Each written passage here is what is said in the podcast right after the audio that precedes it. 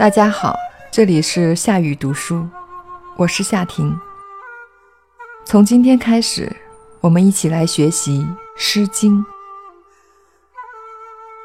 诗经》是我国最早的一部诗歌总集，它收集和保存了古代诗歌三百零五首。《诗经》最初只称为《诗》或《诗三百》，到西汉时。被尊为儒家经典，才称为《诗经》。这些诗当初都是配乐儿歌的歌词，保留着古代诗歌、音乐、舞蹈相结合的形式。但在长期流传中，乐谱和舞蹈失传，就只剩下了诗歌。《诗经》是按风、雅、颂三类编辑的。风又叫国风，包括周南、少南等十五国，收诗一百六十篇。风大多为周代各地的民间歌谣，是三百篇中最富思想含义和艺术价值的篇章。根据十五国风的名称及诗的内容，大致可推断出诗的产生地，相当于现在的陕西、山西、河南、河北、山东和湖北北部地区，地域相当辽阔。雅是周人所谓的正声雅乐，又分小雅和大雅。小雅七十四篇，大部分是贵族宴享时的乐歌；大雅三十一篇，是诸侯朝会时的乐歌；颂，则是朝廷和贵族、宗庙祭祀的乐歌，又分周颂、鲁颂和商颂。《诗经》作品产生的年代。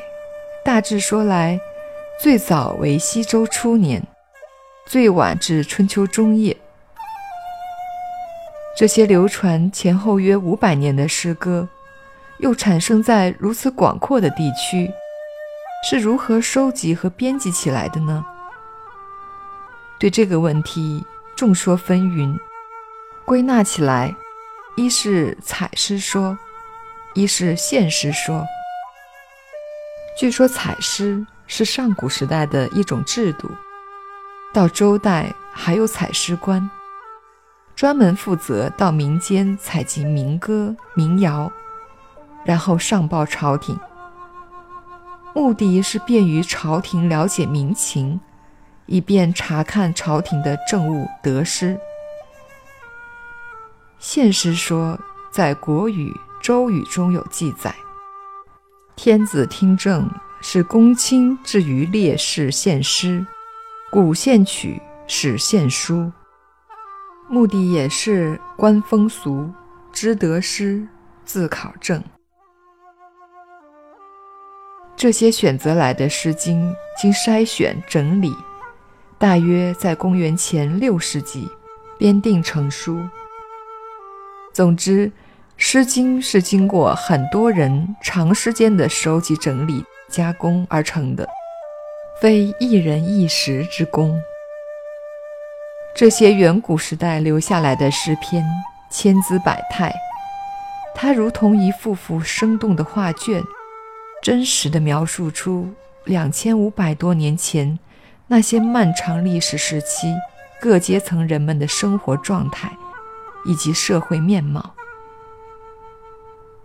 在那个时代，周王朝以及诸侯国的统治者相互攻伐，对民众横征暴敛，民众生活艰辛困苦。《诗经》中很多篇章对这些普通民众的生活做了详细的记录，最典型的要数《冰封七月》，它生动具体地记述了劳动者。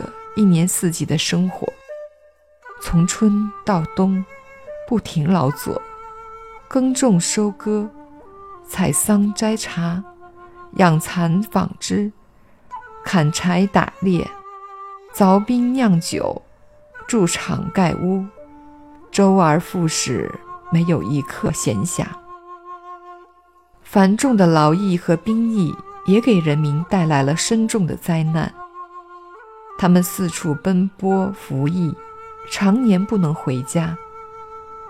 东山写戍卒在外的悲哀和归家途中的悲喜交集，击鼓写戍卒思归不得的哀叹，伯希写女子思念远征丈夫，无心梳洗。相思成病。君子于义，写女子在暮霭中望眼欲穿，渴望丈夫早日归来。爱情是诗歌的永恒主题，《诗经》中对爱情和婚姻也有较多的描述。这些诗有的写出爱情的欢乐，有的诉说相思的痛苦。有的反映妇女被遗弃的悲惨，是《诗经》中最富情采的篇章。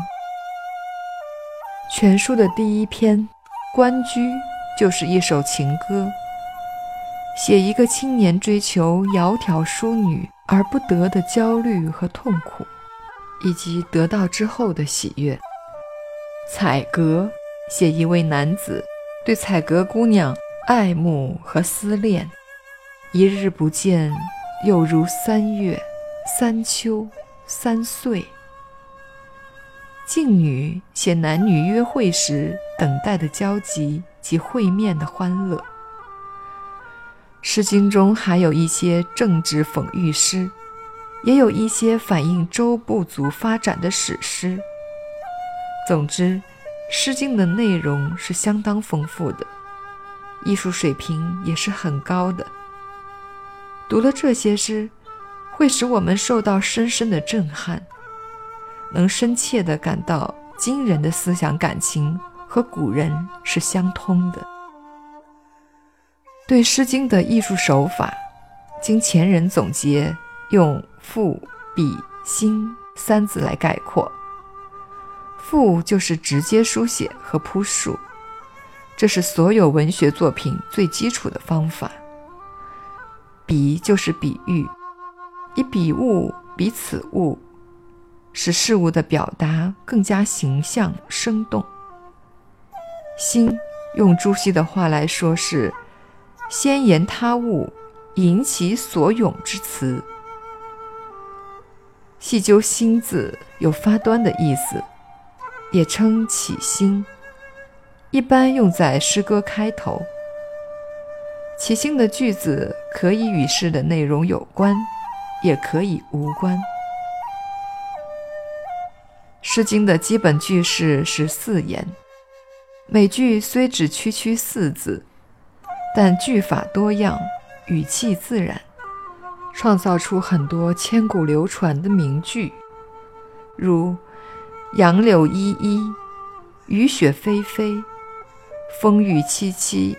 风雨萧萧，战战兢兢，如履薄冰。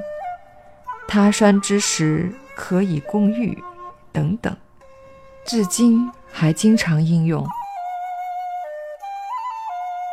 诗经》到汉代被尊为经以后，传习的人就多了起来，各家的说辞也不大一样。由于《诗经》的写作年代距今久远。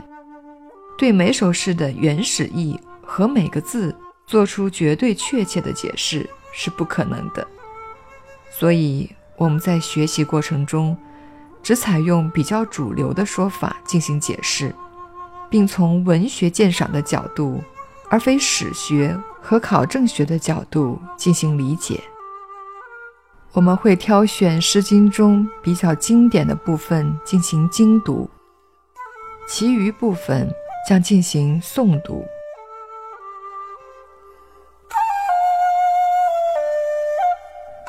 关于《诗经》的简介，我们就讲到这里。下一次，我们将正式进入《诗经》内容的学习。请大家预习《关雎》。